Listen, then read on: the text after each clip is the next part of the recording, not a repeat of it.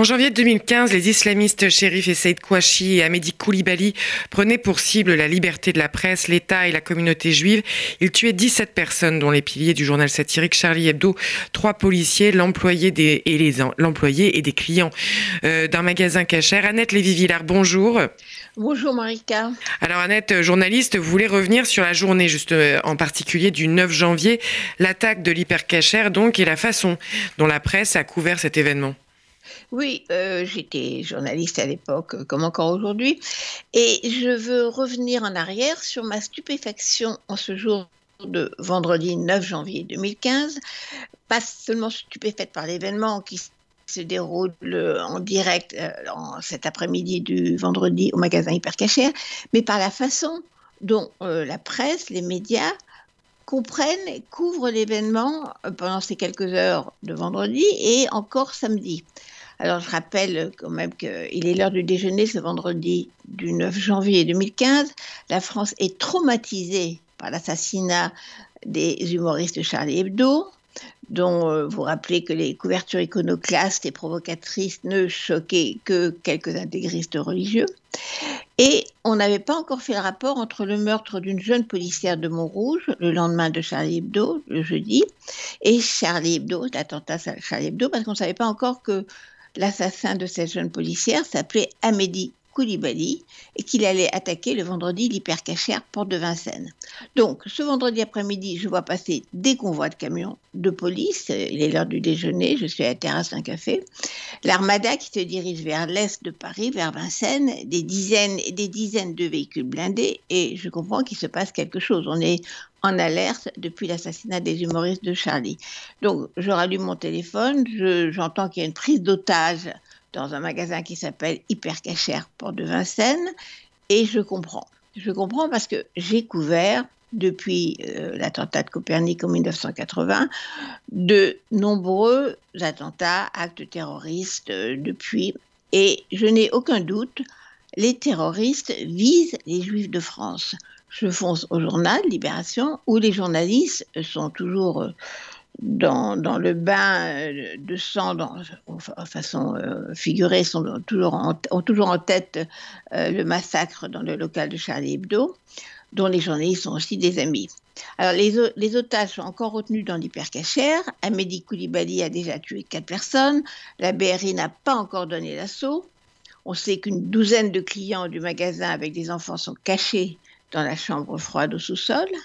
Et l'un des rédacteurs en chef de Libération s'approche de moi et me pose une question qui me stupéfie. Il me dit Tu penses que le terroriste a volontairement choisi un magasin cachère Excusez-moi. Je le regarde et dans la tradition Charlie Hebdo, je choisis la dérision. Mais non, lui dis-je, le mec a hésité. Il y avait un monoprix, un franc prix, un carrefour, et puis par hasard, il est tombé sur un magasin cachère. Excusez-moi, je suis enrouée.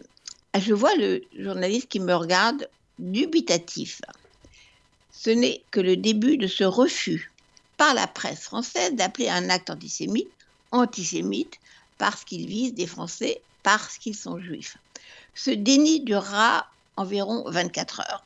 Pendant l'après-midi, le soir, le lendemain matin, les radios, les télés, les journaux parleront des otages de l'hypercachère. Otages, on ne dit pas otages juifs. Pourtant, les morts sont morts parce que juifs. Je me souviens, quand Mera avait attaqué l'école juive de Toulouse, quelques années plus tôt, on avait eu le même déni médiatique pendant deux jours environ. La tuerie avait d'abord été qualifiée de fait divers par la presse. Il a fallu je dirais, euh, deux, trois jours pour qu'on attaque, qu'on parle d'attaque antisémite euh, dans cette école juive de Toulouse. Et voilà que ce vendredi, qui clôt la terrible semaine de janvier 2015, notre presse ne comprend pas, n'arrive pas ou ne veut pas comprendre. Au samedi matin, je me réveille et j'entends qu'on continue de parler des otages de l'hypercachère, comme à l'époque de l'attentat de la synagogue de rue Copernic, le Premier ministre de l'époque, Raymond Barre, avait dit on a tué des Français innocents. Donc, euh, ce n'était pas la synagogue qui était visée. Je me dis qu'il faut faire quelque chose. Alors, ma voix n'est pas assez forte pour euh, vraiment faire bouger les choses. Donc, j'appelle quelqu'un qui a une portée médiatique incontestable, mon ami Danny Cohn-Bendit, l'anarchiste juif allemand, comme on l'appelait en mai 68. On décide d'écrire ensemble une tribune qu'on va poster tout de suite sur Internet. Des otages de l'hypercachère ont été visés parce que juifs et la presse doivent appeler les choses par leur nom. Amédi Koulibaly a pris et tué des otages juifs à Paris. Alors, les médias, les unes après les autres, commenceront à parler d'otages juifs et finalement, euh, euh, ce fait incontestable va réussir à être pris dans toute la presse. Mais cette difficulté à qualifier un acte antisémite d'antisémite, à mettre un nom sur les choses, ressurgit régulièrement, comme on l'a vu avec le meurtre de Sarah Halimi, et dans d'autres événements moins dramatiques, mais aussi significatifs. Donc, cette difficulté de la presse à mettre un nom sur les agresseurs et aussi sur les victimes n'est pas la faute de la presse. Les journalistes, comme on le sait, ne sont que les miroirs de la société. Et là, c'est la France qui a toujours eu un peu de mal, et encore maintenant, à reconnaître que l'antisémitisme existe.